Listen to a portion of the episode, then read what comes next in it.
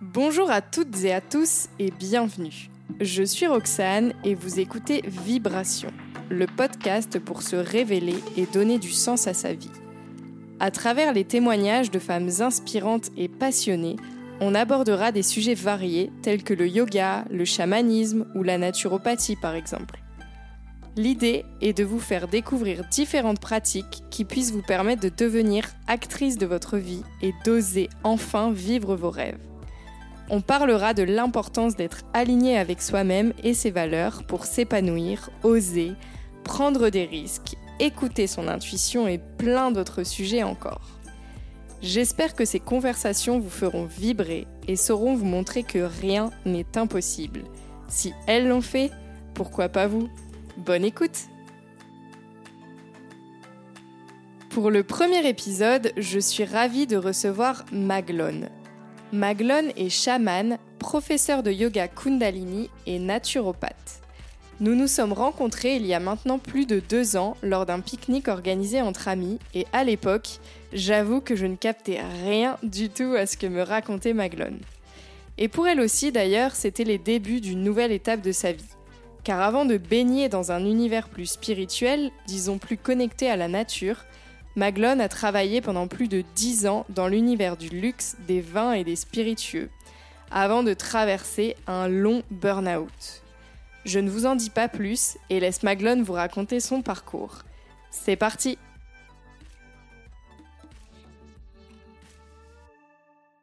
Hello Maglone, je suis ravie de te recevoir sur le podcast.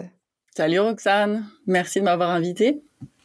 Ça me fait vraiment plaisir que tu fasses partie des premières invitées de Vibration. Ça me tenait vraiment à cœur. Aujourd'hui, l'idée, c'est donc de te présenter, de, de, parler de qui tu es et puis de nous parler euh, du chamanisme plus particulièrement.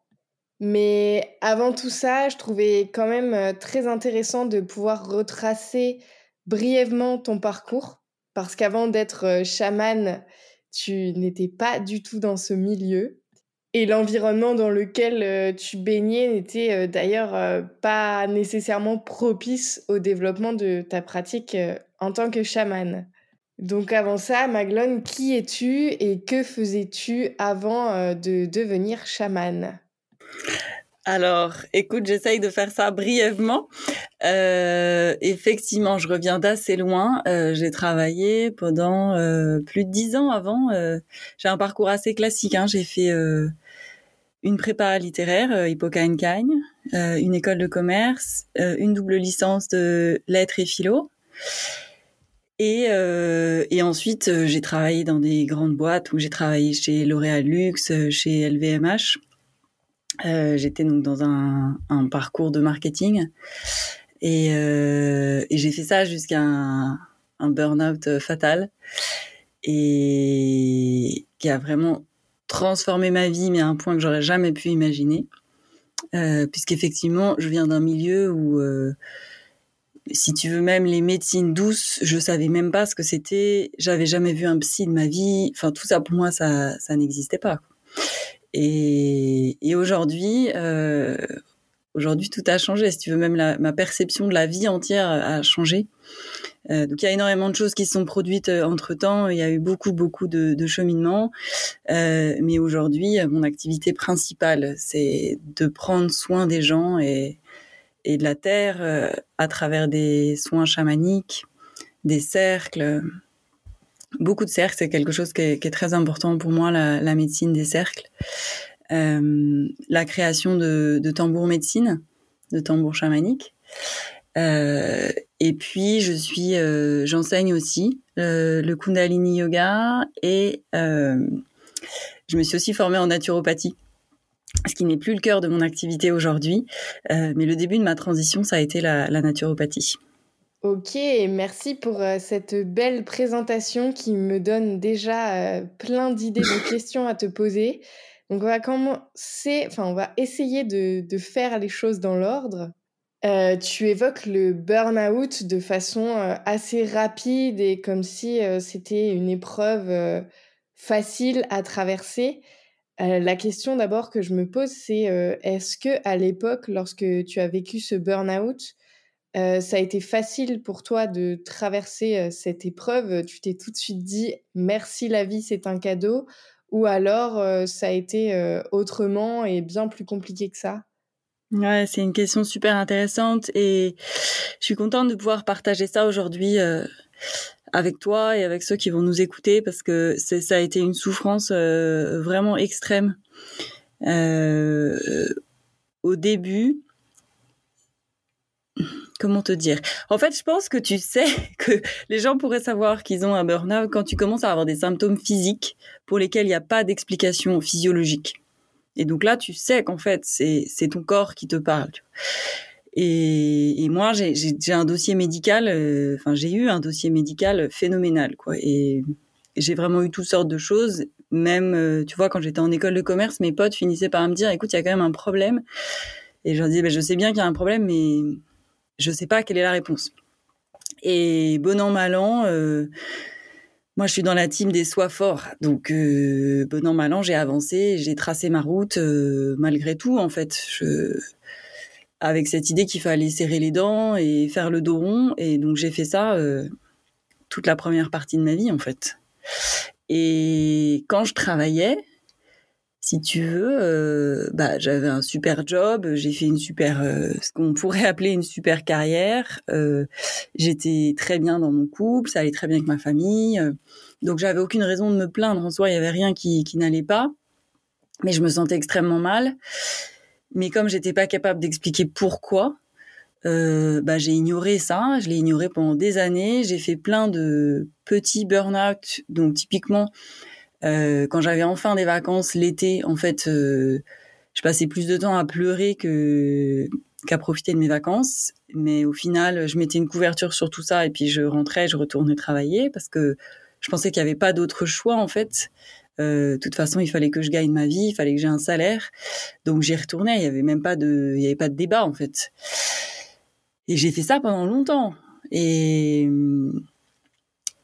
ça a quand même bien, bien dégénéré. La dépression s'est quand même euh, tranquillement, mais sûrement installée, fatalement. L'épuisement aussi.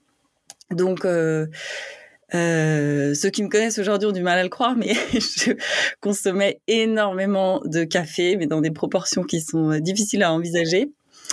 si tu veux, à la fin, pour tenir au, boulot, je prenais tellement de café que j'avais des tremblements. vraiment, je, je, tremblais, quoi. Et, je commençais à avoir des moments où mon cerveau fonctionnait plus du tout. Donc j'étais devant mon ordinateur et en plus j'avais une promotion, tu vois. Donc normalement j'aurais dû être au zénith, quoi. Genre ça y est, j'avais eu le plus gros poste que je pouvais avoir dans la boîte où j'étais. Après je savais qu'il fallait que je change de boîte et tout. Quand on m'a annoncé ma promotion, ça m'a fait ni chaud ni froid, mais vraiment rien du tout, quoi. Encéphalogramme plat, euh, j'arrivais plus à ressentir de d'émotions et en particulier de joie et de d'enthousiasme. Et donc je me retrouvais devant mon ordinateur et il n'y avait pas de son, pas d'image, quoi. Genre, j'arrivais pas à penser, donc je me planquais pour pas qu'on me voit. Euh, enfin, ça c'était vraiment horrible. Mais en même temps, je me disais, bah si je vais chez le médecin, qu'est-ce que je vais lui dire? J'ai rien, quoi. Et dans ma tête, tu vois, ça c'était quand même il y a quelques années et on parlait pas beaucoup du burn-out. Et dans ma tête, un burn-out, il fallait faire un espèce de euh, il fallait tomber raide mort au milieu de l'open space, tu vois, pour que tu puisses dire que tu as fait un burn-out j'avais pas idée qu'un burn-out c'était beaucoup plus sournois euh, que ça et que bien plus fréquent que, que ce qu'on pense. Euh, mais pour te raccourcir l'histoire, euh, il y a quand même un médecin. En fait, j'ai commencé à avoir des décharges électriques dans le corps qui m'empêchaient de dormir la nuit. Donc j'ai dû consulter une énième fois. On m'a fait un test horrible et au final on m'a mis sous antiépileptique. Ça, ça représente une quantité de médicaments euh, de fou. Et je me suis dit, mais en fait, il y a un problème parce que je suis pas euh, épileptique. Donc, ça va vraiment pas. Euh, j'ai fait la liste de tout ce qui m'était arrivé depuis que j'étais petite. Et je suis allée voir une naturopathe. Ça m'a pris comme ça. Mais c'est une naturopathe que j'avais déjà croisée avant. Et donc, elle, elle m'a dit, oula, va falloir aller chez le médecin. Et donc, elle m'a donné le contact d'un médecin que je suis allée voir, qui m'a mise en arrêt. Et sauf que moi, j'ai passé euh, les premières semaines à m'auto-convaincre que j'avais rien et que j'avais pas besoin qu'on m'arrête. Et je me disais, si quelqu'un me voit dans la rue, il va se rendre compte qu'en fait, je vais très bien et que tout ça, c'est complètement factice. Et en fait, euh, bah voilà, j'arrive à marcher, j'arrive à penser, tout va très bien.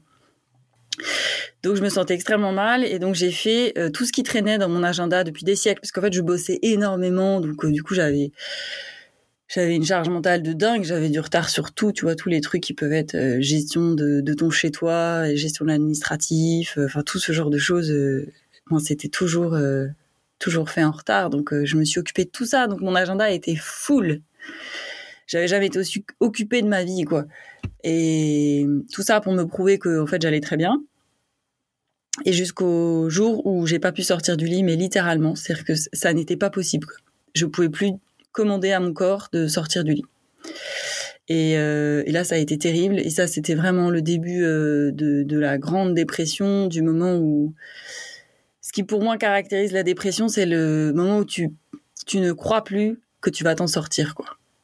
Donc euh, j'avais plus de pensée, j'avais plus rien, il y avait plus rien. Je pouvais juste pleurer, je pouvais dormir autant que je voulais, je me sentais toujours aussi fatiguée et il y avait plus aucune perspective, quoi.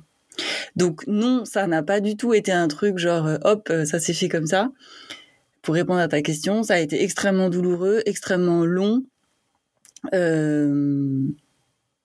Ouais, c'est vraiment beaucoup, beaucoup de, détresse, quoi. Parce que t'as plus aucune ressource, en fait. J'avais aucun accompagnement spécifique, voilà, personne autour de moi avait vécu ça et en avait parlé. Et ça m'a pris beaucoup de temps de pouvoir, euh, en fait, ça m'a pris le temps de la guérison, si tu veux, pour pouvoir en parler, quoi. Quand j'étais dedans, euh, même la première année, je l'ai dit à personne, quoi. Parce que c'était trop de, émotionnellement, c'était beaucoup trop fort, en fait. Donc je, je pouvais pas en parler. D'autant que tu es allé quand même très très loin dans le burn-out. Ouais. Tu n'as pas attendu les premiers signes et tu es allé euh, bien, bien profond, quoi. Et tu as attendu d'ailleurs de, de, de, de, plus pouvoir euh, rien faire. Ouais, je crois que moi j'avais besoin de ça. Euh, enfin, l'histoire a montré que j'avais besoin de ça.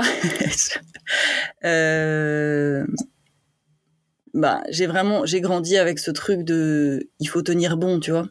Pour moi, c'était un aveu de faiblesse, c'était un échec, tu vois. C'était pas possible ça m'a pris énormément de temps de comprendre que ça n'avait absolument rien à voir avec euh, la réussite ou l'échec.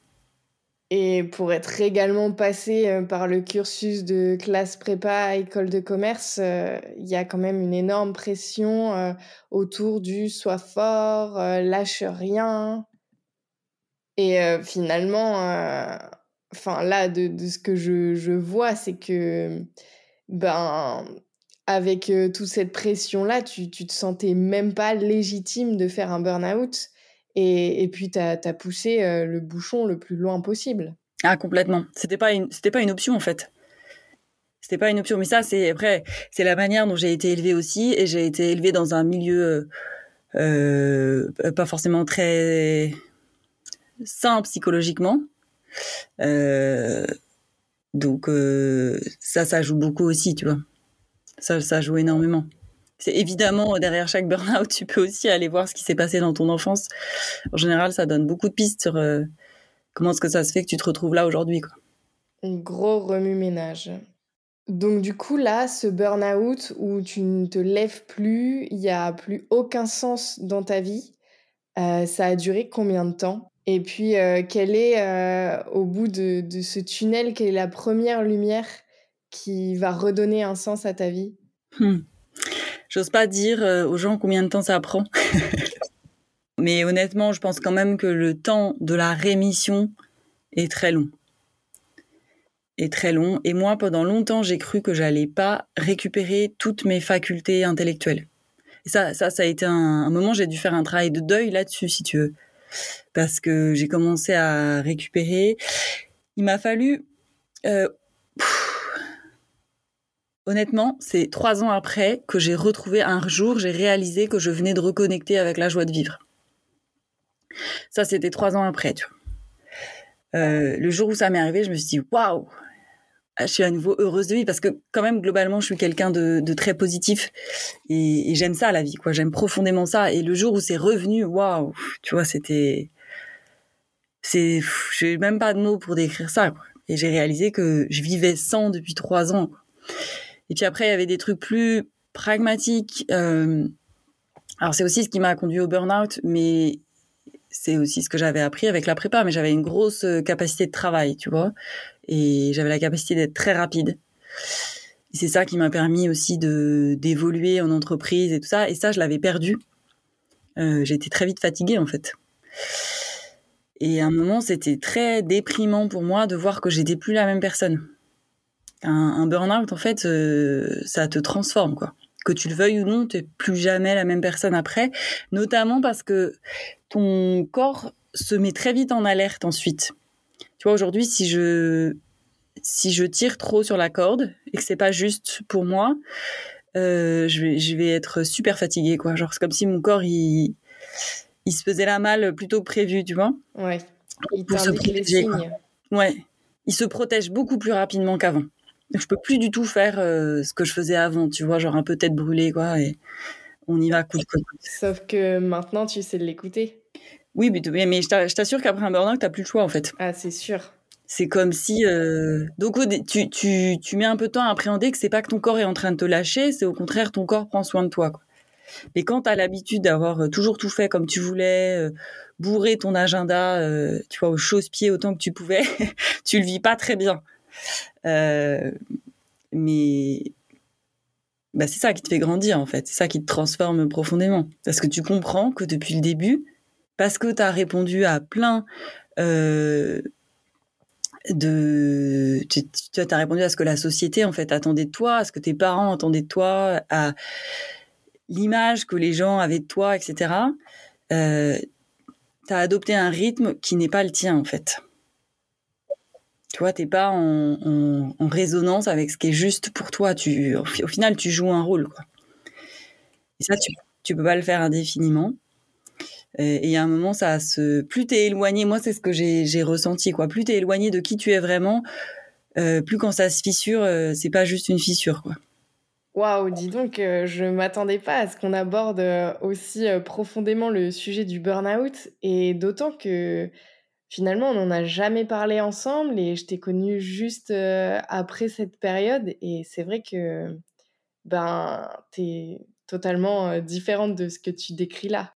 En tout cas, euh, ce que je vois, bien que ça ait duré longtemps, très longtemps, c'est que c'est tout à fait possible de s'en remettre. Et, et là, moi, te connaissant, tu es une personne optimiste, tu rayonnes. C'est quand même... on peut aussi voir le, les choses euh, dans l'autre sens. C'est trop bien parce qu'on peut s'en remettre et en plus apprendre des choses de ce burn-out. Oui, certes, euh, ça met du temps, mais après coup, est-ce que euh, aujourd'hui, ton burn-out, tu dis que c'est un cadeau et tu remercies ce burn-out ou pas? J'ai énormément de gratitude pour ce burn-out. Il m'a sorti de là, quoi. Bah, vraiment, il m'a sorti de là. J'étais complètement. euh, J'étais pas du tout à ma place, en fait. Et si tu veux, ça, quand t'es pas à ta place, ça demande une énergie au quotidien de dingue. Et tu sais, parfois, je me marre, et je me dis, il y a des gens qui m'ont connu avant, ils, doivent rien comprendre, quoi. Ils doivent vraiment rien comprendre, de se dire, mais qu'est-ce qu'est-ce qu'elle raconte, quoi. Enfin, pas du tout, elle est pas du tout comme ça, cette fille, je l'ai connue. et, et ça me fait rire, parce que c'est vrai, quoi. C'est vrai, j'étais pas du tout comme ça. Ouais, tu t'étais créé une personnalité qui était pas toi. Bah, en même temps, c'était moi, j'avais ces ressources-là. Et, et- Mm. et bon, voilà, je sais, il y a des mécanismes derrière, il y a des schémas, euh, des schémas que tu répètes et tout. Enfin, tu vois, c'est rien de très. euh, euh, finalement, que du très classique. Hein. Mais euh, Ouais, ouais, oui, j'ai- beaucoup de gratitude pour ce burn-out. Euh, et si, si je le dis, parce que pour les gens qui sont dedans, c'est tellement difficile que effectivement, je, je, effectivement, je pense que c'est important de le dire. J'ai de la gratitude pour ce burn-out, ça m'a amené là où je suis aujourd'hui. Mais comme euh, chaque chose qui t'arrive dans ta vie, en fait. Totalement. Totalement. Pour être passé par là, c'est... C'est possible, c'est possible de s'en remettre. Par contre, ce que les gens te disent pas, euh, ça me fait penser, tu vois, c'est comme euh, maintenant on parle beaucoup du postpartum, tu vois, parce que les gens disent, ah, les gens te disent pas ce que c'est. Et ben, les gens ne te disent pas qu'un burn-out c'est pas réglé en 15 jours, quoi. Et les gens pensent ça parce que ton médecin, au mieux, la première fois, il te fait un arrêt de 15 jours. Et donc, euh, il y a cette idée que dans 15 jours, tu vas aller mieux, quoi. Et c'est pas vrai du tout. Et tu t'en sors pas tant que t'as pas été à la racine du truc. C'est euh, pourquoi, en fait, euh, pourquoi tu te retrouves dans cet état? Et c'est même pas, t'es même pas victime de ça. C'est pourquoi est-ce que tu t'es mis dans la situation qui t'a amené jusque-là? Et moi, j'avais tellement de résistance que bah il a fallu que j'aille jusque là, tu vois, pour faire tomber toutes mes croyances, toutes mes résistances, toutes mes peurs.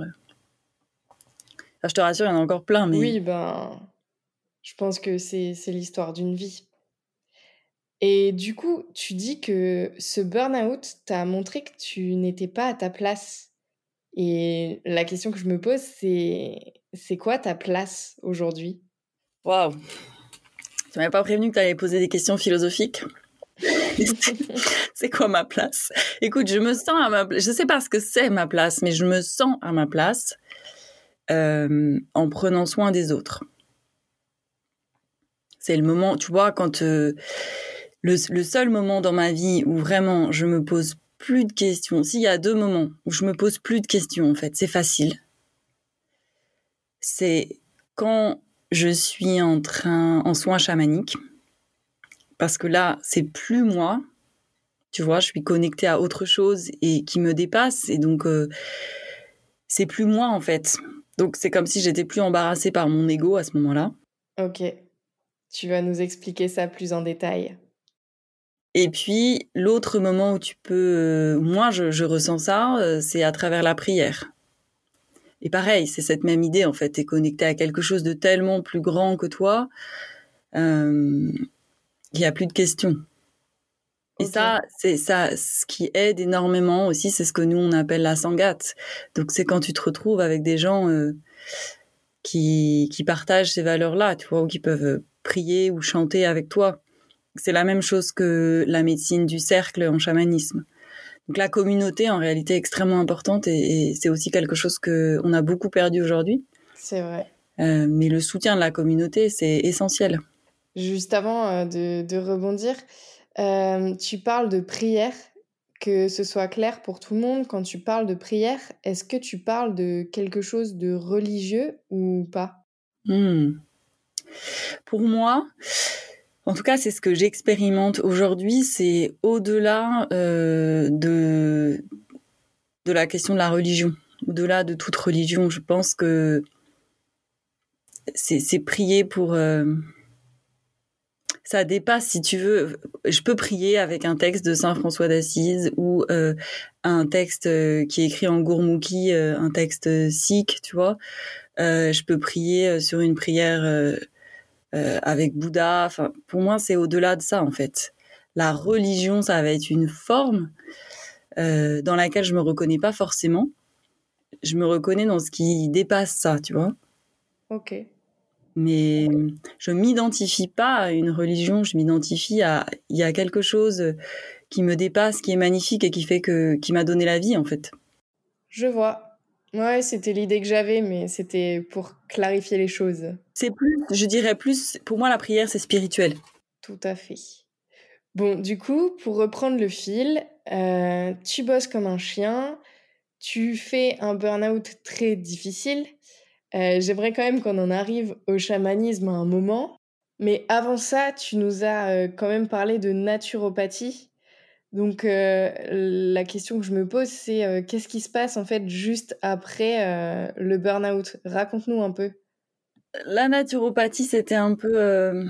c'est, je, je, me suis formée en naturopathie parce que c'est comme ça que moi, je m'en suis sortie. Tu sur un plan physique. D'accord. Tu vois C'est en...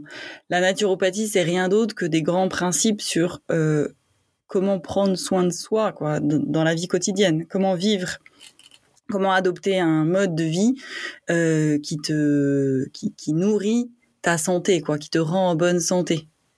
Donc euh, là j'ai j'ai à travers la naturopathie j'ai ouvert les yeux sur plein de choses tu vois ça ça a transformé ma manière de, de m'alimenter euh, mon équilibre de vie. Donc si tu veux, ça a été ça a été tellement une bouée de sauvetage pour moi parce que j'ai enfin vu la lumière. Si tu veux, quand j'ai commencé à, à être accompagnée par une naturopathe qui a arrêté de s'occuper de juste mes symptômes en me donnant des médicaments et qui est revenue à la base, tu vois, à mon, terrain, à ce qui crée tous ces déséquilibres, ben, ça a été un tel euh, soulagement euh, d'avoir enfin quelqu'un qui était capable d'avoir la vision globale euh, que je me suis dit, ok, je veux faire ça dans ma vie, il s'avère que c'est pas tout à fait ce que je fais aujourd'hui, mais à l'époque, pour remettre en contexte, vu de là où je venais, s'engager euh, à devenir naturopathe, c'était déjà super euh, olé olé quoi. Tu vois, déjà c'était ouh, d'accord. C'est vrai. Elle a pété un plomb quoi. Et euh, donc déjà c'est tu vois genre quand j'ai dû dire ça à ma famille, euh, c'était déjà pas évident quoi. Mais en fait ça c'était juste le début quoi. C'était vraiment le début, mais je le savais pas. Je le savais pas et j'ai compris bien après que c'est comme euh, finalement c'était une bénédiction parce que c'est comme si on m'avait permis, on m'avait donné un premier échelon, tu vois, une première step qui, était ok quoi. C'était déjà un challenge, mais je pouvais le faire. Parce que si on m'avait dit direct, euh, quand je dis on, ce serait une sorte de, de guidance, tu vois, de message que tu reçois et que si je m'étais dit ou si on m'avait dit euh, voilà voilà hop euh, tu vas aller euh, sur la voie chamanique euh, bah, j'aurais dit non puis c'est ce que j'ai fait d'ailleurs quand c'est arrivé j'ai dit non mais parce que c'était trop tu vois Ouais, je me souviens très bien. D'ailleurs, quand on s'est rencontrés, c'était il y a deux ans, deux ans et demi, quelque chose comme ça. Et, et le sujet du chamanisme, c'était pas du tout un sujet avec lequel tu étais à l'aise, t'osais pas, t'osais pas en parler. Tu te présentais d'ailleurs en tant que naturopathe. Euh, donc euh, finalement, c'est que ça a vraiment été un cheminement jusqu'à jusqu'à aujourd'hui. Et du coup, comment les pratiques du chamanisme sont arrivées dans ta vie? Euh, violemment. Encore une fois, ceci est une histoire de souffrance. Euh, il faut pas croire, hein, j'aime beaucoup la vie, mais je crois que vraisemblablement j'ai besoin d'avoir des messages assez forts, ou en tout cas à l'époque j'avais besoin de recevoir les, messages de manière assez forte. Ça a bien changé aujourd'hui, mais euh, le chamanisme est arrivé dans ma vie du jour au lendemain. J'avais aucune idée de ce que c'était que le chamanisme. Vraiment, je savais pas ce que c'était moi, l'ésotérisme, pour moi, c'était un truc, euh, c'est un sujet de blague, tu vois. Euh, tu vois, enfin voilà, je me suis... Déjà, la naturopathie, c'était le truc le plus fou que tu puisses faire, en fait. Ouais, c'est ça, euh, voilà. Non, non, mais honnêtement, ça, ça, honnêtement, c'était terrible, quoi. Parce que, bah, je me suis vue à Sainte-Anne, hein, je me suis vraiment dit, euh, là, là, ma fille, t'as pété les plombs, quoi. Et si tu veux, la les esprits font très bien les choses parce que qui s'est passé, c'est que du jour au lendemain, j'ai commencé à entendre euh, les morts, quoi, me parler, les âmes, ce qu'on appelle les âmes errantes. Donc, c'est les morts, les personnes qui sont mortes, euh, mais qui n'ont pas réussi, pour plein de raisons possibles différentes, à aller dans le monde des morts. Donc là, tu, pourrais résumer ça, elle a commencé à entendre des voix, quoi. Et c'est ce que j'ai pensé aussi. Et donc là, à ce moment-là, tu te dis que tu es devenu complètement taré. Sauf que la première personne que j'ai entendue, c'est le grand-père de mon compagnon que je n'ai jamais connu, qui, qui, était mort quelques années auparavant. Monsieur, j'avais même jamais vu de photo. Enfin, j'ai vraiment eu aucun contact avec lui. Et j'étais chez mes beaux-parents et il parle de lui et tout d'un coup, je me sens euh, extrêmement mal. Ah, j'avais envie de pleurer, mais on était à table. Et je me dis, ça va pas être possible en fait de se mettre à pleurer comme ça au milieu du déjeuner. Donc je sors de table, j'attrape le premier journal qui traînait, c'était l'équipe. Donc euh, j'essaye de me plonger dans l'équipe euh, en me disant c'est très bizarre, je sais pas ce qui se passe, mais c'est très bizarre. Puis j'attends que ça passe. Et puis après, on, rentre euh, chez nous. Et dans la voiture, on en reparle. Et en fait, euh, au moment où mon mec m'en reparle, juste, il, il avait même pas capté qu'il s'était passé quelque chose. Je fonds en larmes. Et il me dit, bah, pourquoi tu pleures? Et je lui dis, mais en fait, c'est pas moi qui pleure. Donc évidemment, il me regarde de manière un petit peu euh, bizarre.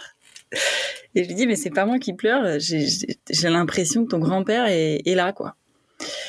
Euh, donc, Dieu merci, mon mec est très, très ouvert d'esprit ou, ou alors très calme, je ne sais pas. Et il se trouve que j'avais rendez-vous euh, deux jours après chez une femme euh, qui se présentait comme euh, kinésiologue. Mais je savais aussi, elle, est, m'était kinésiologue énergéticienne. Et parce que je cherchais quand même des solutions pour me sortir de mon burn-out, tu vois, donc j'explorais quoi. Et donc j'arrive et bah là je marche sur des œufs parce que je me dis elle va se dire que je suis une pauvre meuf complètement tarée. Euh. Mais bon, je finis par lui dire que j'ai l'impression que je suis avec quelqu'un, tu vois. Essaye de dire ça, toi, quand tu connais rien au chamanisme, de dire à un thérapeute non, mais en fait je suis avec quelqu'un. donc je me sentais extrêmement mal et elle me regarde, elle me dit oui, je sais depuis deux jours, euh, un vieux monsieur. Euh. Et là, si tu veux le monde s'est effondré. Je me suis dit, mais, mais où est-ce que je suis, quoi? C'est qui ces gens euh, De quoi elle me parle, la dame? Qu'est-ce qui se passe? Comment ça, elle sait? Mais de quoi on parle? Enfin, la panique totale où j'ai failli sortir euh, en, précipitamment du cabinet. Bon, finalement, je suis restée. Et euh, donc, elle a fait son soin, tout ça. Et il y avait des messages très précis, en fait, de, de ce grand-père pour la famille. Ok. Donc, ça, et qui était très concret, tu vois. Donc je pouvais pas douter de ça et c'est pas des infos que j'avais pu avoir euh, autrement. Donc on venait de me démontrer que c'était possible, euh, mais il y a si tu veux, a tout mon monde. À la fois, j'avais compris que c'était possible, et à la fois, mon mental m'envoyait des messages non-stop de tu délires complètement, ma pauvre fille. Et ça, ça a continué. Et ça s'est accéléré. Et jusqu'au point où euh, je pouvais plus sortir de chez moi sans récupérer euh, tout ce qui traînait. Donc après, tu dors plus, ça te pompe ton énergie. Moi, j'étais pas, j'avais pas d'outils, je comprenais rien à tout ça. Donc j'ai dû apprendre. Euh, au début, on m'a dit ah c'est parce que t'es passeur d'âme et tout ça. Donc j'étais ah ben c'est super, merci. Euh, donc le jeu consiste à, guider ces âmes euh, vers la lumière, tu vois, vers le monde des morts. Et mais je voyais pas ça comme une vie possible. Et surtout, ça me, j'étais en permanence au contact de la mort, quoi, non-stop. Donc c'était un enfer. Écoute, pour te résumer la situation, il y a un moment où il a fallu que j'aille euh, du coup apprendre à gérer ça. Mhm. J'ai fini par accepter de le faire, mais à contre-cœur. Et je me dis, j'y suis allée parce que je me suis dit, peut-être si j'apprends à le gérer, je vais pouvoir euh, refermer la porte, tu vois. Et dans ces cas-là, je vais pouvoir récupérer ma vie d'avant. Donc j'y allais en mode un peu, j'y vais, mais pour mieux m'en sortir, quoi. J'avais pas encore très bien compris que ça, c'était pas une option. Mais quand je suis arrivée, euh, quand je suis arrivée là-dedans, j'ai découvert qu'il y avait des gens qui venaient pour juste euh, joyeusement découvrir ce que c'était que le chamanisme. Du coup, tu as fait un stage euh, chamanique, c'est ça? Ouais, ça là, le premier, la toute première session que j'ai faite, c'était avec un, une institution qui s'appelle Foundation for Shamanic Studies. Et là, pour moi, l'idée, c'était d'avoir un cadre, en fait, et d'avoir des outils pour gérer ça, tu vois. D'accord. même pas, j'appelais ça ça. Ce truc dont j'avais parlé à absolument personne. Et là, je découvre qu'il y a des gens qui viennent pour le fun, quoi. Et je me dis, ils sont, fous, ils sont tarés, quoi. Ils se rendent pas compte, ils, se rendent pas compte de ce que c'est. C'est, tu vois, moi, je dormais plus. En plus, j'étais en burn-out. Enfin, c'était la totale, quoi. Et euh, donc au début, pour moi, c'était assez dark. Et j'ai mis du temps à pouvoir euh, dépasser ça. Au début, je voulais pas en entendre parler. Donc mon objectif principal, c'était de refermer cette porte. En plus, c'était quand même euh, déjà un peu la mode, tu vois, du chamanisme. Et ben, j'imagine par par fierté, tu vois un peu, je voulais pas du tout qu'on m'assimile à ça. Hmm. Donc j'en parlais pas aussi parce que je voulais pas qu'on considère que j'étais la énième nana qui allumait trois bougies et et qui disait qu'elle était connectée. Tu vois. Je vois. Donc ça, euh, mon ego euh, le vivait très mal, que ce soit à la mode, tu vois. Donc euh, tout ça, c'est resté en souterrain pendant, pendant assez longtemps, jusqu'à ce que les esprits s'énervent. Parce que quand les esprits ont décidé quelque chose pour toi, tu n'as pas le choix en fait. C'est comme une histoire de vocation et ils vont t'envoyer des messages jusqu'à ce que ça te monte des pieds, quoi. Ils vont pas te lâcher. C'est exactement la scène de Harry Potter, tu sais, quand euh, il, y a tous les courriers qui arrivent là. Et le avec les chouettes. Ouais, avec la chouette. Et il y a le son beau-père qui essaye de de cacher les courriers. Oui, et de fermer toutes les portes et les boîtes aux lettres. Ouais, exactement. Il s'est passé exactement ça. T'essayes de faire ça, c'est peine perdue, quoi. Mais du coup, tu fais ce stage et euh, bon, euh, on en viendra quand même à la définition précise de ce qu'est le chamanisme. Mais euh, t'es quand même rattrapé et donc t'as un autre électrochoc qui fait que tu te dis à un moment, bon ok là, j'y vais. Là, tu m'obliges à raconter l'histoire la plus. Euh, Je l'adore, cette histoire. Tu veux l'histoire des oiseaux? Ouais. C'était long quand même, hein. Ça, C'était encore. Euh, on parle de plusieurs années. Hein. J'ai rien dit, par exemple, tu vois, j'ai rien dit à ma famille avant deux ans. Et pourtant, j'étais. Ton copain, il était au courant? Ouais, c'est la seule personne euh, qui était au courant.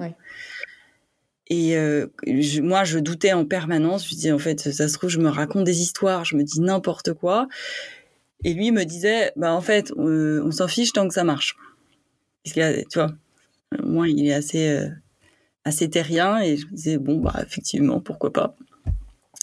L'histoire des oiseaux, c'est que donc quand même, j'étais, je me formais, mais toujours avec, c'était toujours en sous-marin, personne n'était au courant et j'espérais maîtriser suffisamment le truc pour que ça passe, tu vois, et que personne s'en rende compte. Et, euh, il se trouve que un de, de mais donc en chamanisme on parle d'esprit et, et, dans le monde des esprits tu as des alliés et un de mes alliés euh, principaux euh, c'est un aigle donc c'est vraiment la famille des, oiseaux. Donc euh, j'ai pas beaucoup d'aigles là où j'habite mais il y a des oiseaux quand même. Et à ce moment-là, comme j'étais en train d'essayer de me remettre de mon burn-out, enfin c'est ce que je fais toujours aujourd'hui d'ailleurs, je vais tous les jours dans la forêt. Et je dis à mon mec, écoute, il se passe un truc bizarre quand même. à chaque fois que je vais dans la forêt, il y a des oiseaux qui me suivent. Donc il se marre et me dit ouais, enfin t'es gentil, mais il y a des oiseaux dans le bois quoi. Donc super, mais en fait c'est juste des oiseaux. Donc je me dis bon bah il doit avoir raison. Et puis un jour on décide de, on fait un trajet à pied ensemble. Donc c'est un trajet qui dure à peu près 20 euh, minutes pour aller faire une course et en fait de, qui longe le bois. Et tout au long du bois, on a été suivi d'arbre en arbre par de plus en plus d'oiseaux. Et il y avait en permanence une espèce de meute d'oiseaux au-dessus de nos têtes qui piaillait comme jamais et qui se relayait, tu vois, jusqu'à ce qu'on arrive euh, là où on voulait aller. Mais ça en était effrayant parce qu'en fait, on n'arrivait même plus à se parler tellement ils faisaient de bruit. Et ils étaient de plus en plus nombreux. Et c'était complètement surréaliste. Et c'est à ce moment-là que mon mec m'a dit, d'accord, là, il se passe quelque chose, quoi. Et c'était, c'était hyper flippant, en fait. En soi, c'était hyper flippant. Tu te retrouves avec euh, une meute euh, de corneilles au-dessus de la tête. Et tu te dis, qu'est-ce qui, et ça, fait du bruit, quoi, des corneilles. Et vraiment, elles volaient au-dessus de nous, quoi et elle se relayait, ça passait d'arbre en arbre et tu te dis mais qu'est-ce qui se passe? Et tu comprends que il y a quelque chose qui te dépasse complètement et qui existe vraiment. Et ça fait très Hitchcock. Hein. Ça fait super Hitchcock, c'est très flippant. Euh, et là, tu es vraiment démuni parce qu'on vit dans une société où, où toute cette dimension-là, elle n'existe pas. Si tu, si tu vis euh, dans une culture, euh, si tu vis en Amérique latine, pour eux, c'est une évidence que les esprits existent. Donc c'est pas un sujet, quoi. Nous, la route est longue, quoi. Parce que du coup, est-ce que tu peux nous donner la définition du chamanisme pour que ce soit bien clair? Ouais, il y a, pas. c'est compliqué de répondre à cette question. Déjà, la manière dont nous on utilise le mot chamanisme, il faut avoir en tête, c'est une manière très occidentale et euh, anthropologique. En fait, c'est l'anthropologue Michael Arner qui, pour simplifier, a nommé toutes les pratiques comme ça en relation avec les esprits, donc qui existent absolument partout dans le monde. Il a résumé ça sous le mot de chamanisme. Mais en réalité, il n'y a que en, en Mongolie et, autour qu'on utilise le mot chaman. Euh, dans les autres, euh, les autres peuples traditionnels, ils n'utilisent pas le mot chaman. Donc si tu vas en Amérique latine, euh, dans n'importe quel pays d'Amérique latine, ils s'appellent pas chaman. Ils vont avoir des noms différents. Ça peut être par exemple euh, homme médecine. Euh, mais pour eux, le mot chaman, ça n'existe pas. Donc déjà, c'est une première chose, c'est juste avoir conscience qu'on utilise ce mot d'une manière qui est très moderne, quoi, mais qui correspond pas à... Le, seul, endroit où il l'utilise, c'est en Mongolie. Et pour le coup, moi, le chamanisme que je pratique, c'est pas le chamanisme mongol. Eux, ils ont euh, vraiment des traditions qui, qui n'ont rien à voir et dans le sens où la transmission, par exemple, elle est très cadrée, très codifiée. Enfin, c'est pas du tout comme ce qu'on vit aujourd'hui. Euh, et pour répondre à ta question, le chamanisme, c'est avant tout c'est une pratique. Donc c'est vraiment quelque chose de pratico-pratique et pas du tout quelque chose de perché comme on pourrait l'imaginer. Le but du chamanisme, c'est de rendre la vie sur terre euh, plus fluide, quoi, plus plus facile. C'est pour ça qu'on pratique le chamanisme. Et à l'origine, tu dans les tribus, euh, les, les tribus anciennes, euh, le chamanisme, c'était pour savoir euh, quel temps il allait faire demain, est-ce qu'il valait mieux se diriger euh, vers cette direction ou cette direction, est-ce que c'était bien d'installer le camp ici ou là-bas pour honorer les esprits de la nature, pour avoir ce dont ils avaient besoin pour survivre, etc. Donc c'était pas du tout un truc pour se faire plaisir, tu vois? C'était, c'était, en fait, c'était une pratique vraiment essentielle à leur survie. Très lié à le, le chaman, son rôle, c'est de maintenir l'harmonie entre les esprits et sa tribu. Et le chaman, c'est aussi celui qui prend soin euh, de cette harmonie pour chacun des membres de sa tribu. Donc c'est aussi pour ça que c'est souvent des hommes ou des femmes médecines, ou chez nous on aurait parlé de druides. Donc souvent le chaman, il sait euh, travailler avec les plantes. Il travaille avec tous les esprits de la nature, parce que le chamanisme aussi, c'est euh, faire l'expérience euh, du fait qu'il existe des esprits, un esprit en chaque chose. Euh, donc, dans chaque arbre que tu croises, il y a un esprit, et c'est pour ça que tu peux rentrer en relation avec cet arbre, que tu peux recevoir des informations de cet arbre, et que tu peux en prendre soin. c'est vrai pour une pierre, c'est vrai pour le feu, c'est vrai pour tous les esprits tout, ce qu'il y a autour de toi en fait. Euh, donc, quand tu rentres sur cette voie chamanique, c'est prendre conscience qu'il existe un esprit en chaque chose. Euh, et c'est vivre avec, le, avec cette conscience et avec le plus de respect et d'humilité possible. Parce que le, chamanisme t'apprend vraiment l'humilité, en fait, par rapport à tous ces esprits, par rapport aux esprits des éléments. Ouais, et puis ça implique euh, de remettre au centre et en valeur tout son environnement parce que du coup, tu considères aussi bien un être humain que les plantes, euh, les animaux. Et c'est même, pour aller, plus loin, c'est la prise de conscience fondamentale. humain que tu considères euh, comme que tu es la nature. Souvent, on parle de la nature comme quelque chose d'extérieur, mais tu fais partie de la nature. et ça, ça change tout, en fait alors, le, ce qui est très positif, c'est que comme tu fais partie de la nature, en réalité, c'est extrêmement facile de rentrer en contact avec les esprits de la nature, puisque c'est ta famille. C'est beaucoup moins perché que ce qui pourrait n'y paraître. Euh, mais si tu vas plus loin, euh, tu veux, si tu pollues par exemple l'eau, à la fin de la fin, même polluer l'eau, ça reste de l'eau. Donc pour l'esprit de l'eau, ça sera toujours de l'eau. En revanche, la personne qui a besoin d'eau pour survivre, c'est toi. Et donc celle qui va boire cette eau polluée et qui va en souffrir, c'est toi. Et donc c'est, le chamanisme, c'est vraiment une invitation à prendre conscience de ton impact euh, sur ton environnement. Et, le, et, le fait que tu es en relation constante avec ton environnement. Donc c'est une invitation à vivre en harmonie avec les cycles de la nature. Et ça, ça change tout. Et ça, c'est quelque chose que la société moderne ne te permet pas de faire. Quoi on essaye de te faire croire que tu peux être tous les jours la même personne. Euh, comme si la vie c'était, tu sais, une longue ligne droite, quoi. Alors que clairement, tout est une histoire de, commencement et de fin, tu vois, de cycle perpétuel. Et jamais de la vie, c'est une ligne droite euh, bien plate. Ouais, c'est sûr. C'est clair. Et du coup, en chamanisme, là, tu nous as parlé de l'importance de la nature, de, la prendre en compte, de la considérer et de se rendre compte qu'on fait partie d'un tout, d'un environnement bien plus vaste que uniquement les êtres euh, humains. Et tu as bien insisté sur le fait que c'était une pratique. Donc comprendre c'est bien, mais pratiquer, expérimenter, c'est quand même la base du chamanisme.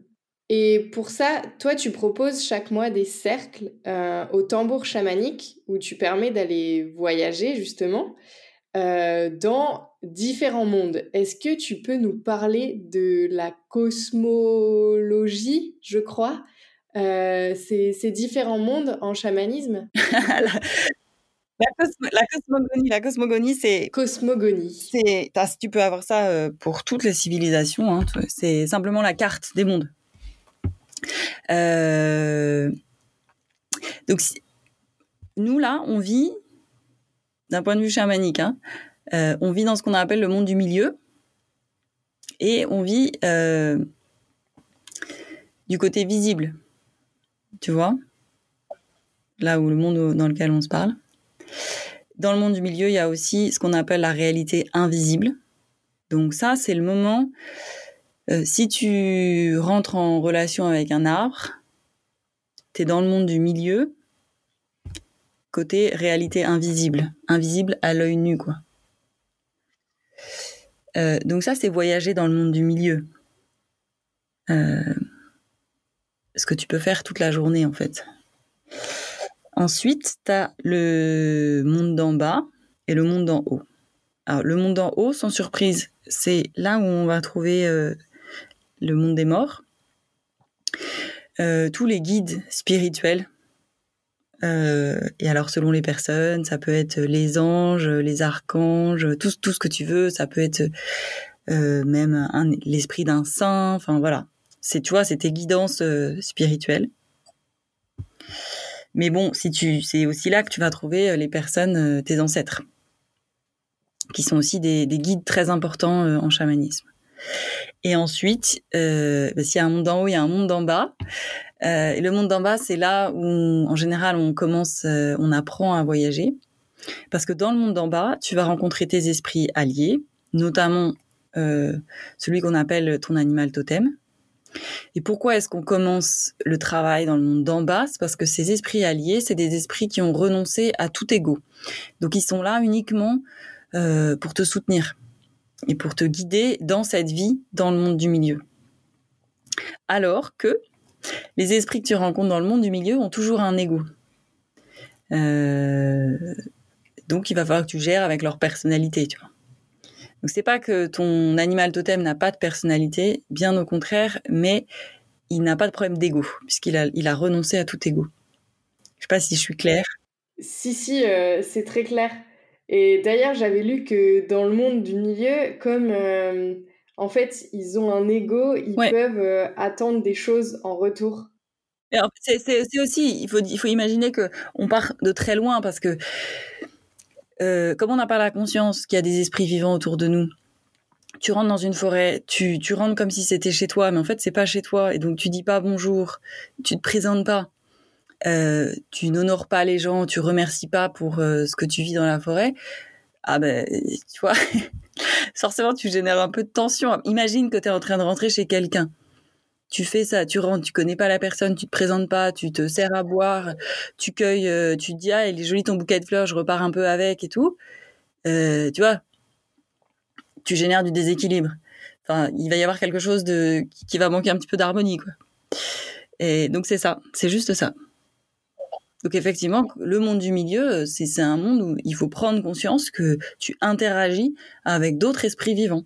Donc tu décides pas que tu vas euh, tailler ton jardin comme ça sans avoir consulté en fait les esprits pour savoir euh, ce dont ils avaient besoin en fait et ce qu'ils voulaient faire, etc.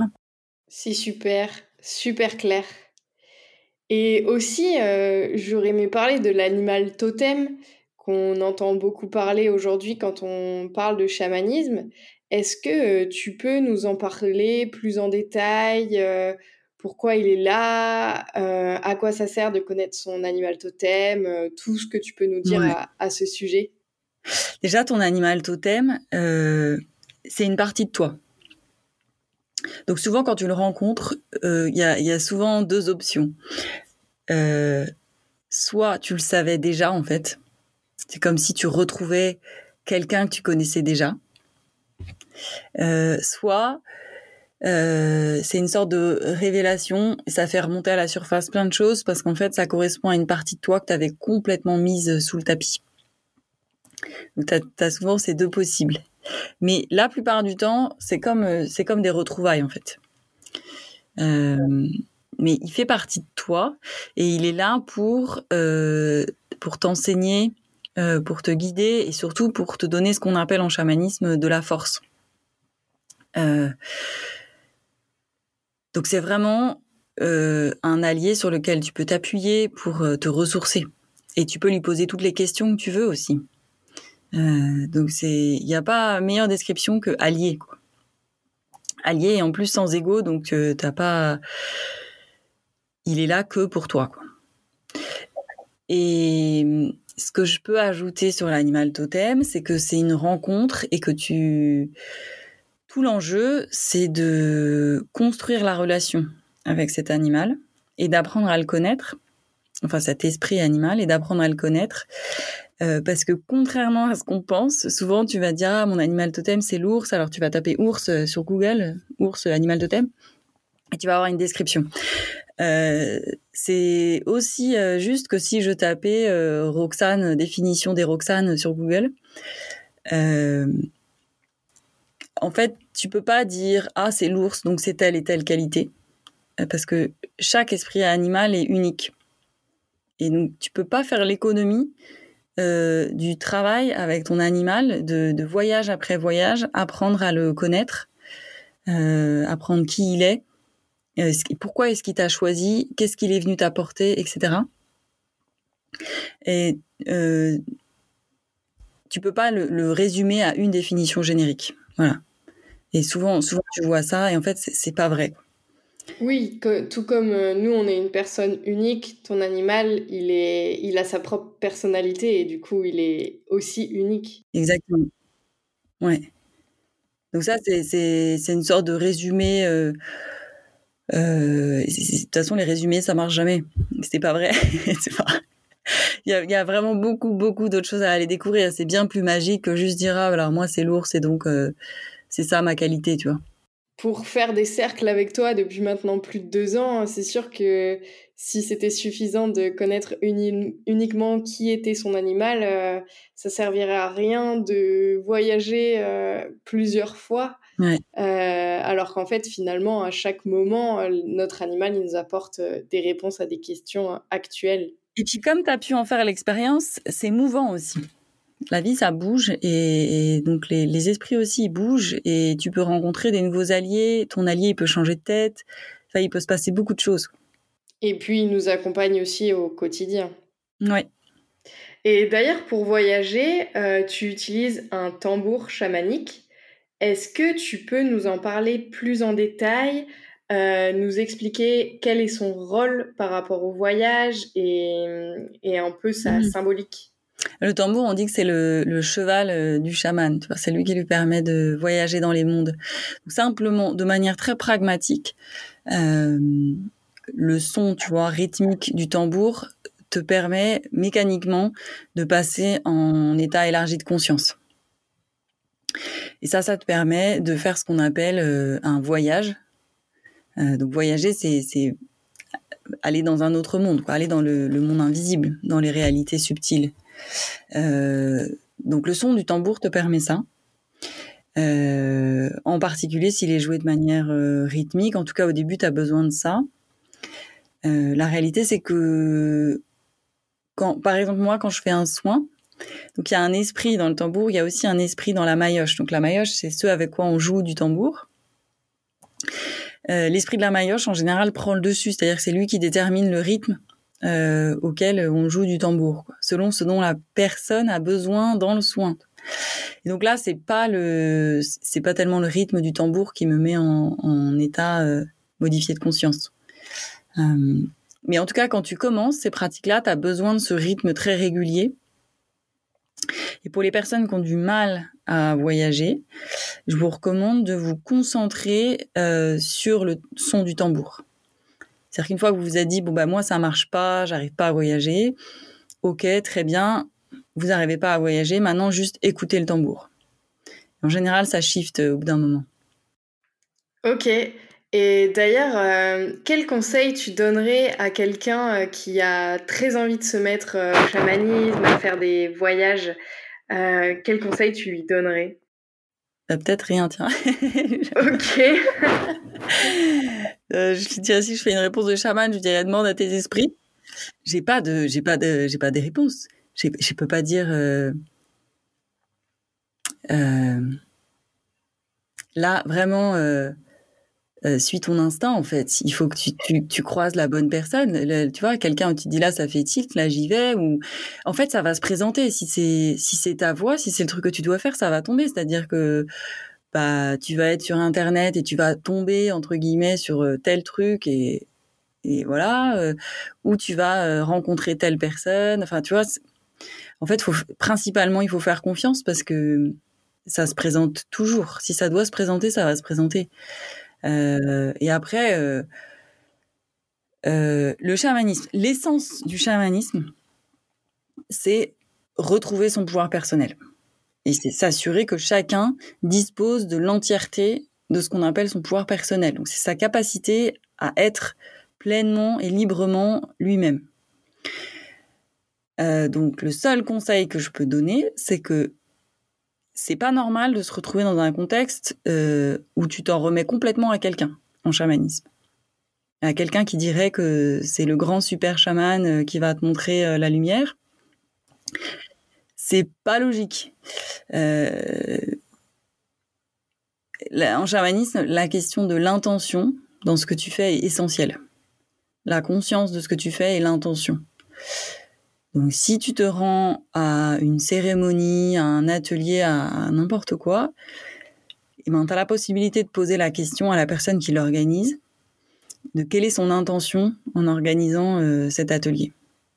Et déjà, tu en sauras beaucoup plus sur ce qui motive la personne à faire ça. Et donc, du coup, est-ce que c'est juste pour toi? Est-ce que c'est en résonance avec ce dont tu as besoin euh, en ce moment? Et est-ce que ça, ça nourrit euh, Est-ce que ça te nourrit, en fait? Est-ce que ça te permet de, reprendre ton pouvoir personnel? Sachant qu'on vit dans une société qui, nous prend énormément de, cette liberté-là. Donc voilà, garder en tête que le chamanisme, c'est censé te, à la fois te libérer et en même temps te rendre responsable. C'est très intéressant ce que tu dis. Euh, et d'ailleurs, je trouve que c'est essentiel de le clarifier. Et d'ailleurs, ça me permet d'en venir aux soins chamaniques que tu proposes, parce que si tu les proposes, c'est qu'ils ont quand même un intérêt. non, mais c'est bien d'évoluer seul et de réussir à être autonome. Bien que moi, tu vois, au début, j'ai commencé accompagné et j'aurais jamais pu faire autrement d'ailleurs. Mais euh, la question que je me pose, c'est en quoi une personne aurait un intérêt à se tourner vers un soin chamanique? Plus que vers une autre pratique Je sais pas si je recommande de commencer seul. Hein. Ouais. Euh, avoir un cadre euh, safe, tu vois, avec des intentions claires euh, et une guidance, tu vois, c'est, c'est, précieux. Hein. Oui. Ce que tu permets d'ailleurs, en fait, Maglone organise une fois par mois un cercle chamanique de deux heures un dimanche dans le mois qui permet d'aller voyager en toute sécurité. Ça, ça permet, ouais, ça, ça, permet d'explorer parce que nous, on explore vraiment plus loin. Mais tu vois, sur les gens qui veulent juste s'initier, euh, c'est très très précieux mhm. que quelqu'un te dise euh, voilà comment ça fonctionne. En fait, c'est un peu comme si euh, il te faut les règles du jeu, quoi, tout simplement. Et, voilà comment ça fonctionne. Voilà ce à quoi tu dois prêter attention, parce que tout l'enjeu du chamanisme, c'est c'est pas d'aller euh, dans les autres mondes, c'est de revenir euh, ici et maintenant et d'agir. En fait, le chamanisme, c'est pas juste, on va pas avoir les esprits juste pour se faire plaisir. Tu vois. On y va pour avoir des réponses à nos questions, pour agir dans cette vie-là, quoi, avec davantage de conscience, avec davantage de clarté. C'est pas juste incarner dans la matière. Euh, incarner dans la matière. Et ce que tu apprends à travers le chamanisme, c'est que plus tu es ancré, mieux tu voyages.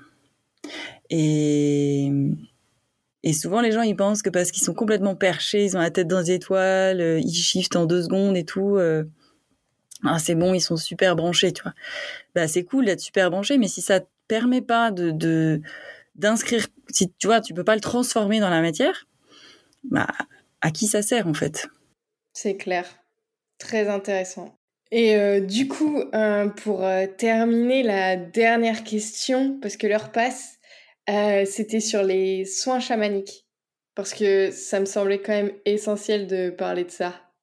Oui, quand est-ce que tu fais des soins chamaniques? Ça, c'est une question qu'on me pose assez souvent. pourquoi est-ce que je ferais un soin chamanique? C'est extrêmement vaste. À partir du moment où tu te poses des questions pour lesquelles tu n'as pas de réponse, à partir du moment où tu sens que tu bloques, euh, où tu n'avances plus tout seul. Et ça peut être, as des, par exemple, tu as des symptômes physiques pour lesquels les médecins ont aucune explication. Mais pourtant, toi, tu as mal, tu. Mais ça peut aussi être, tu euh, es en train de faire le deuil de quelqu'un et voilà, t'arrives pas à le dépasser ou c'est quelque chose qui, qui passe pas bien. Euh, ça peut être, euh, bah pour le coup, tu peux être malade avec des explications physiques, mais tu veux comprendre pourquoi tu es malade ou tu veux essayer de guérir par la voie euh, chamanique. Et mon point de vue, c'est que c'est très intéressant quand tu as un, un, déséquilibre de physique comme une maladie. Il y a si tu veux, avant de s'imprimer dans la matière, ça s'est imprimé dans l'invisible, sur le plan subtil. Donc c'est intéressant quand tu es malade de le traiter et sur le plan physique et sur un plan beaucoup plus subtil. Pour aller à l'origine en fait du problème. Euh, mais ça peut être des choses plus simples comme euh, tu te sépares de quelqu'un.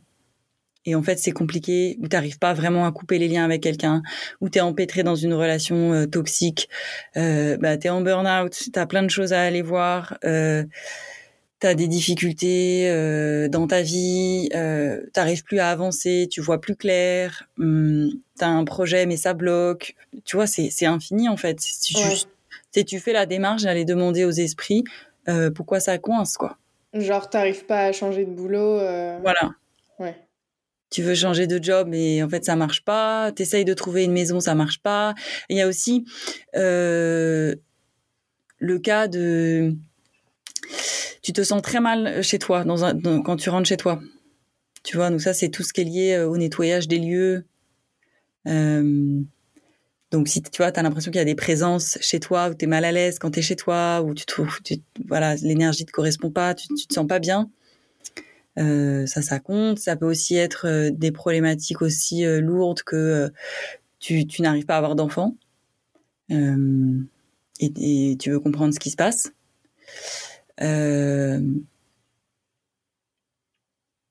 C'est assez, assez varié.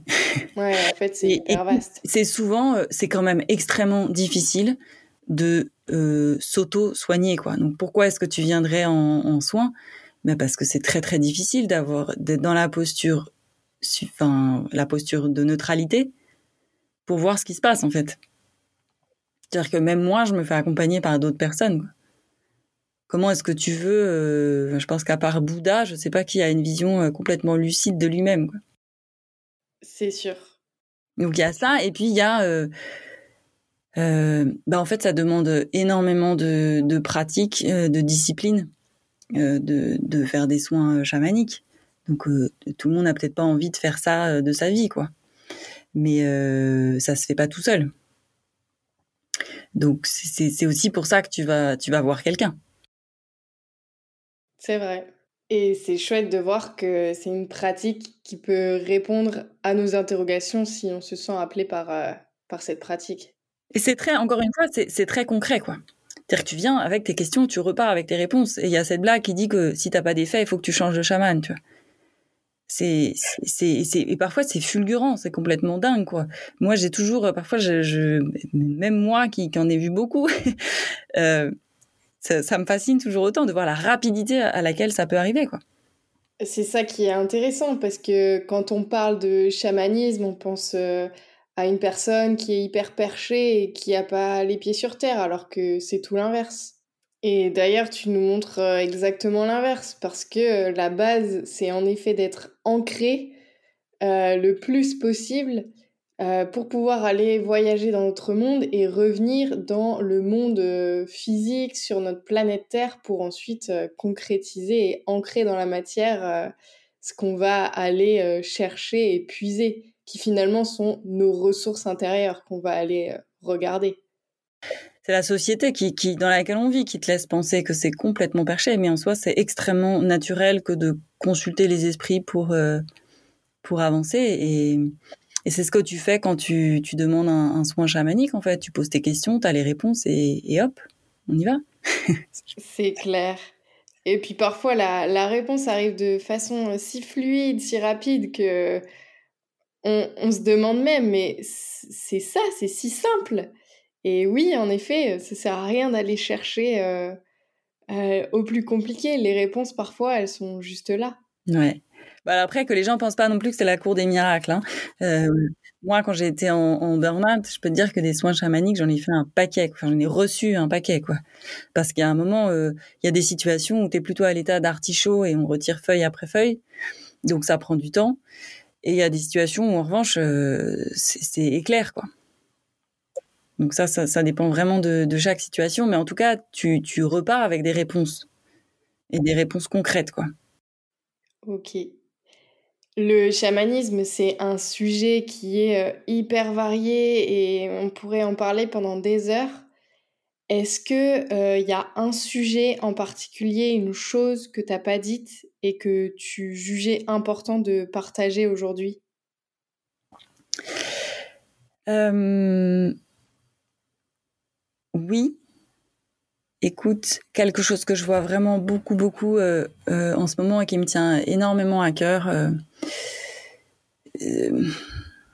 je, reçois énormément de femmes qui ont subi des traumatismes divers et variés, des, abus, des violences. Et, ce qui me semble important de partager, c'est que quand on est victime de violence, quelle qu'elle soit, hein, ça peut être juste même psychologique, quand, on est victime d'un traumatisme comme ça, le traumatisme, ça laisse une empreinte énergétique. Donc il ne faut pas croire que avoir réglé plus ou moins la situation dans la matière, ça a réglé le problème, la blessure, l'empreinte de, ce traumatisme euh, sur un plan invisible. Et c'est pour ça que quand on a subi euh, des traumatismes, des abus, ça traîne, ça traîne, ça traîne et on s'en sort pas et, on patauge dans le truc, c'est parce qu'en fait, c'est la blessure sur un plan invisible, elle est, elle a pas bougé quoi. C'est comme si elle n'avait pas cicatrisé, donc c'est toujours aussi actif. Et donc la vie, tant qu'on n'a pas pris soin de cette blessure, va se charger de la réactiver régulièrement pour que ça nous monte à la conscience. Donc le message, c'est que si vous avez été victime de, traumatisme, quel qu'il soit, il faut prendre soin euh, de, la partie invisible en fait, du, déséquilibre qui s'est créé euh, dans la partie subtile, dans la partie euh, énergétique, certains diraient, parce que ça se guérit pas tout seul. Se guérit pas tout seul. Voilà, c'est juste avoir la conscience de ça. Donc euh, quand quand quand il y a une blessure, elle n'est pas que sur le corps physique.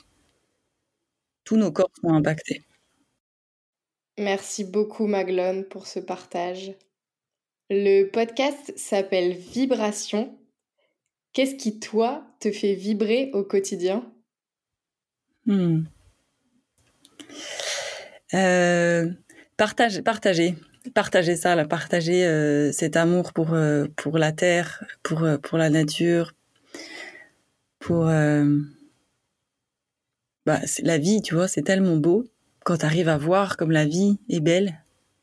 partager ça, ça me ça me ça me fait profondément vibrer et être connecté avec d'autres personnes quand tu partages ça. Quand tu vois la lumière qui se rallume chez les autres, c'est ça qui me fait qui me fait vraiment vibrer. Partager tes rayons de soleil. Chouette. Merci beaucoup, Magdalene. Si des personnes veulent te retrouver, est-ce que tu peux nous dire où c'est mieux pour elles de te contacter et de suivre tes aventures? Le mieux, c'est de le faire euh, par mon site internet, donc qui s'appelle L'Appel de la Terre. Donc c'est www.lappeldelaterre.fr. Là, on peut me contacter. J'ai aussi une newsletter. Ça, c'est le truc le plus fiable.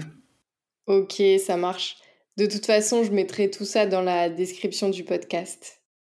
Merci beaucoup et puis je te souhaite une très belle journée. Merci Roxane, toi aussi. À bientôt. À bientôt. Merci beaucoup d'avoir écouté cet épisode. J'espère qu'il vous a plu autant qu'il m'a apporté. Si c'est le cas, je vous invite à vous abonner et à laisser une note sur votre plateforme d'écoute préférée. Vous pouvez également m'écrire, me retrouver et découvrir les actualités sur Instagram at vibration le podcast tout attaché et at yogasana jeu. À très vite pour un nouvel épisode.